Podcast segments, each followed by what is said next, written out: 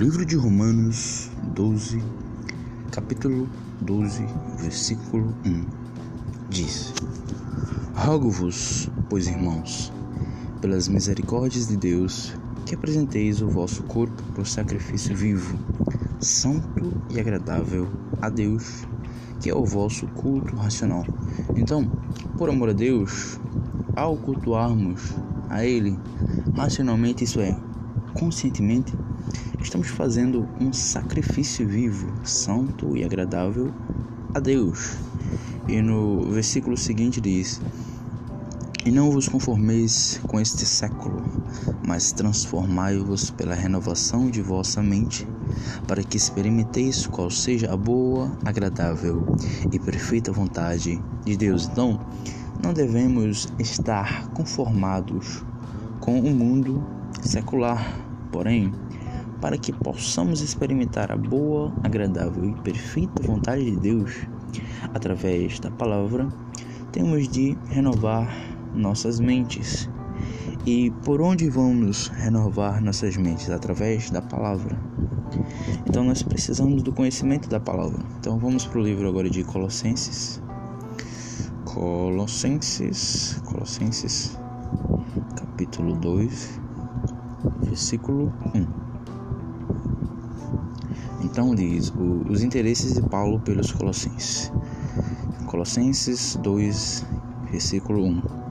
Gostaria, pois, que soubesseis quão grande luta venho mantendo por vós, pelos laudicenses, e por quantos não me viram face a face, para que o coração deles seja confortado e vinculado juntamente em amor, e eles tenham toda a riqueza de forte convicção do entendimento para compreenderem plenamente o ministério de Deus, Cristo, em que todos os tesouros da sabedoria e do conhecimento estão ocultos. Então, Paulo queria que os laudicenses tivessem a convicção do entendimento para compreenderem o ministério de Cristo ou de todos os tesouros da sabedoria aliás, e todos os tesouros de sabedoria e conhecimento que estão ocultos.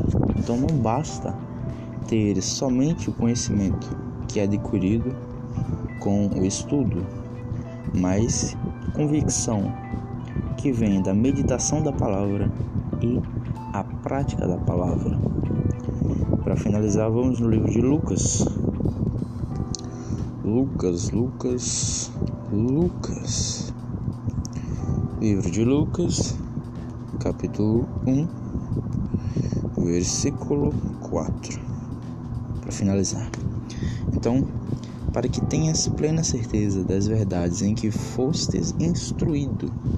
Só, só através desse versículo a gente pode é, deixar mais forte essa questão da que, que diz: Para que tenhas plena certeza das verdades em que fostes instruídos. Então, é aquilo que você estudou, aquilo que você aprendeu. Porém, para que você tenha certeza das verdades, para que você tenha convicção